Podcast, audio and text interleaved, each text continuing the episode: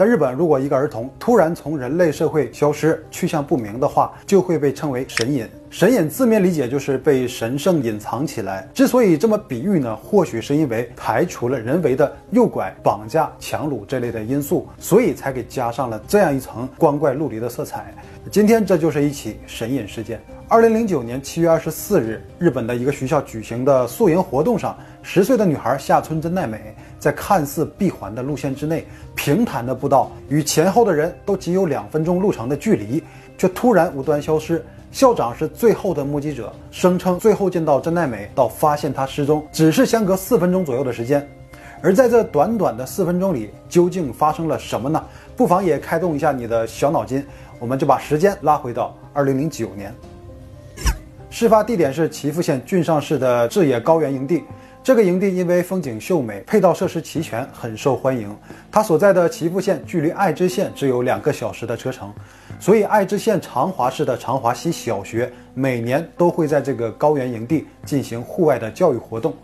二零零九年七月二十三日，长华西小学组织了八十五名五年级的学生到这里进行为期三天两夜的宿营。下村真奈美就是这八十五名学生之一。她出生于一九九九年，是家中三个姐妹中最小的一个。十岁的她身高一百三十厘米，体重不到三十公斤，对比同龄的孩子是非常瘦小的。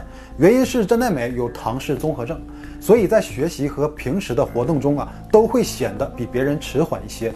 五年级的真奈美参加这次宿营活动，也是她人生中第一次离开家人在外住宿。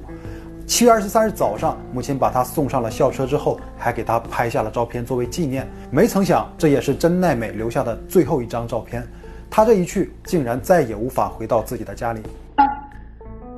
第一天到了营地安顿好之后，学校组织了一些简单的活动，所有的孩子们都在这里享受大自然，玩得很开心。七月二十四日，宿营活动的第二天。按照计划，在当晚会举办一个试胆大会，这也是每一年活动中的固定环节。把所有的学生分为四人一组，在营地的游步道走上一圈，再次回到营地就算完成。试胆大会顾名思义啊，就是在晚上走夜路的过程当中，去锻炼孩子们的意志和互相配合的品质。在晚上试胆大会正式开始之前，学校安排全体学生在白天预先熟悉路线。路线并不复杂，就是沿着游步道一直走，中途会经历两个分岔口，两个分岔口中间有一个小桥，但是为了防止学生走错路，四十九岁的校长会预先站在第一个分岔口把守，他在这里就可以堵住一个岔路口，并能看见小桥和下一个岔路口，以便引导学生正确行进。早上七点半左右，真奈美与另外三位同学组成一队，由营地出发。快到八点的时候，站在岔路口的校长看见了与真奈美同组的三个学生，率先经过他所把守的路口，询问了一下，得知啊，因为真奈美的身体原因，走路比较慢，所以他让三个组员先走，自己会慢慢跟上的，就独自一人落后了组员大约两分钟的路程。校长就让三人继续向前走。上午八点，真奈美经过了校长的身边，校长和他打了招呼，真奈美也笑着做了回应。真奈美就按照校长指示的路线继续前行。校长说，他看着真奈美安全过桥，然后转向了正确的路线之后，才收回了自己的视线。而这也是真奈美最后被目击的地点和时间。校长目送真奈美之后一分钟左右，看了一下前半段的游步道，确认下一组学生还没到，就想追到下一个拐角处查看真奈美的动向。结果跑过来一眼望去，竟然没看见真奈美的踪影。这校长感觉到有些奇怪，才一分钟的时间，真奈美怎么可能走这么快呢？于是他沿着游步道快步向前寻找，希望可以看见真奈美并确认她的状况。可是他走了大约二百米之后，也没有看到。反而看到了两个和真奈美同组的学生，他们先走的三人说啊，发现真奈美很久没有追上来，所以两个人就折返回来找他，就看见了校长。这个校长马上意识到真奈美当下已经是失踪了，开始四处寻找。从校长最后一眼看见真奈美到和他同组折回的孩子相遇，总共才间隔四分钟。四分钟的时间，真奈美会去哪里呢？这个路线四周的环境来看，没有什么危险的地方。那游步道本身是铺设了沥青，一眼就能看出这才是唯一的路线。另一个无人把守的岔路口啊，两侧都是灌木丛生，就算是不小心走了进去，也马上会发现无路可走。游步道东面呢是一个山坡，附近也没有悬崖，岔路口中间桥下的小溪，水深只有十厘米左右，就不可能冲走一个人，哪怕是一个小孩儿。总之，综合周边的环境来看，没有明显的危险因素。那这也是长华西小学每年都选择这里宿营的原因。校长、老师和营地职员一共找了三个半小时也没有找到，所以在中午十一点半选择了报警。那这一次的露营也因为真奈美的失踪而马上终止，全力寻找。但是连续七天还是没有人发现真奈美的踪迹。七天的时间呢，动员了警察、消防和志愿者，一共一千七百人。甚至还出动了直升飞机和搜救犬，搜索了失踪的地点周边半径六公里的范围，把现场所有能阻碍视线的杂草全部除掉。也试想过，郑奈美或许是掉进了某个地洞，就用挖土机挖开所有可疑的地点，还抽干了周边的每一个储水池，调查了三百五十个通往下水道的渠口，查看监控，调查了附近五百户居民，但都是徒劳，依旧没有发现任何踪迹，哪怕是血迹或者是遗留物品。也都没有。那下村真奈美就这么消失不见了，官方和真奈美的家人啊，只能开始发布寻人启事，希望能有知情人提供线索，但还是没能起到任何帮助。尽管真奈美的家人一直在努力的四处散发传单，但始终也没能得到任何线索。这关于真奈美的失踪有很多种猜测。首先，真奈美的身体素质一般，走路也比较慢，早上七点半从营地出发，到八点和校长碰面。将近半小时走了一公里多一点，从最后目击到失踪，最多间隔四分钟的时间。以他的速度啊，最多也就能走出一百多米。那校长大声喊的话，他也是可以听见的，但是却没有得到回应。难道是距离已经离得很远了？那再结合后期的搜查，已经完全涵盖到他自己步行所能涉及到的最大范围，这也就是间接排除了是他自己走迷路的可能。如果不是自己迷路的话，那就极有可能在短时间内是在外力的作用下走远的。那这个外力会是什么呢？那第一种就是被动物袭击，在当地曾有过目击野熊出没的报告。那所以有人怀疑会不会是被熊给叼走了？但是之前提到一千七百人的搜寻队伍没有发现任何血迹或者是衣物碎片这些线索，因为野生动物是没有自主规划能力的。如果是他们干的，袭击也好，拖拽也好，必定会留下线索。但是现场周边都没有，所以这种可能性非常低。而且在事发的前后，没有收到任何目击到大型野生动物的情报。第二种就是最多人猜测的遭到了诱拐或者是绑架。那岔路的附近灌木丛生，很难发现是否有人潜伏在里面。如果真有坏人隐藏在了试胆大会的必经之路，看到了落单的真奈美，以某种名义取得了他的信任，或者是用强制的手段把他控制住，然后带他迅速逃离呢？那这样就可以解释为什么他会很离奇的消失，又为什么没有留下来任何痕迹？或许这个人啊提前就做好了计划。那首先，事发时在营地一共有三个学校，从正常的营地出入口是没有看到任何可疑的社会人员。如果想潜伏在这里面，就要具备两个条件：他是从大山的外围走小路进入营地，逃跑时还有最省时省力的路线。那综合来看，就是对这个营地的周边地形特别的熟悉。但还是有说不通的地方。那毕竟案发时间是早上八点，失踪的地点离校长和前面三个同学就一两分钟的路程，在无法预知落单的真奈美是唐氏综合症的前提下，又是一个看似闭环的路线当中作案，这未免风险也太高了。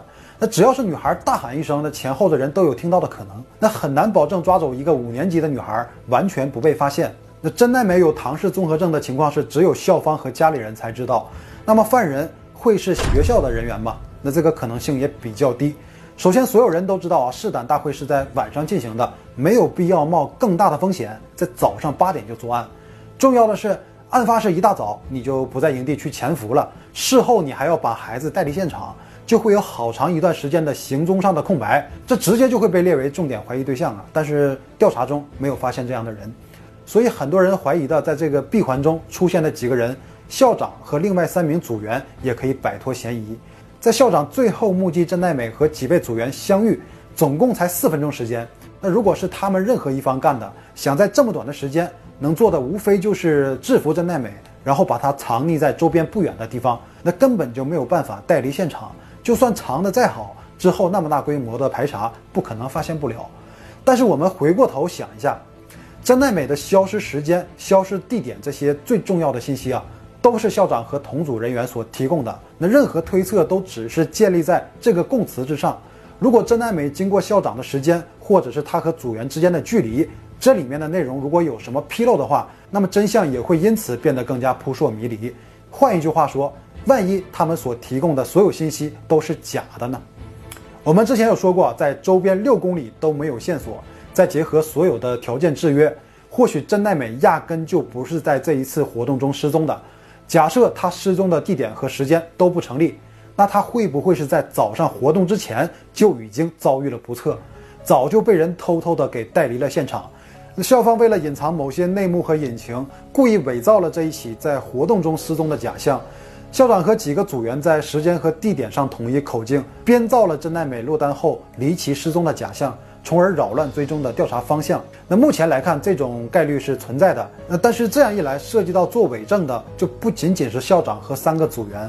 还有负责安保在早晨清点人数的老师，在营地安排四人一组同时出发的老师，以及住在一起的几十名学生。这老话说没有不透风的墙啊！想要别人不知道你的秘密，唯一的办法就是不要告诉别人。那知道的人越多，那被泄密的概率就越大。这么多人要一辈子保守一个秘密，这个难度可想而知。呃，况且小孩子的心理抗压能力不像大人，我相信当时的警方也会考虑到这一点，进行了针对性的调查。所以，最终事件定性还是一个失踪事件，不存在其他因素，在场的人也都排除了嫌疑。那职能部门也发布了下村真奈美小朋友的寻人启事。那但是这个事情还有很多疑点，我给大家列出来参考一下。第一啊，活动的意义就是磨练性格和团队配合，但真奈美的小组一行四人却自己落单，完全违背了初衷。会不会是小朋友之间有什么不和谐的因素，或者其他原因呢？那第二，现在网上的资料都说和真奈美同组的是三个女生，但日本有人说最初的报道说的是三个男学生，还有说是两男一女。那组员的构成是不是影响真奈美独行的原因呢？在组员的性别上真的有做过修改吗？目的又是什么呢？第三，校长看到三个学生走得那么快，那势必就是真奈美在一人独行。他为什么不要求组员等到真奈美之后再一起走？在目送真奈美过桥的一分钟后，在明知当天没有什么异常现象的情况下，却为什么忽然想起要追上去查看？第四，游步道上面明明有两个分岔口，却只有校长一人把守。如果在第二个路口也安排一个老师的话，那就可以长时间观察到真奈美的动向。但是学校却没有这么安排。那尽管真奈美的家人多年间也一直没有放弃希望，但事情还是慢慢的被世人所遗忘。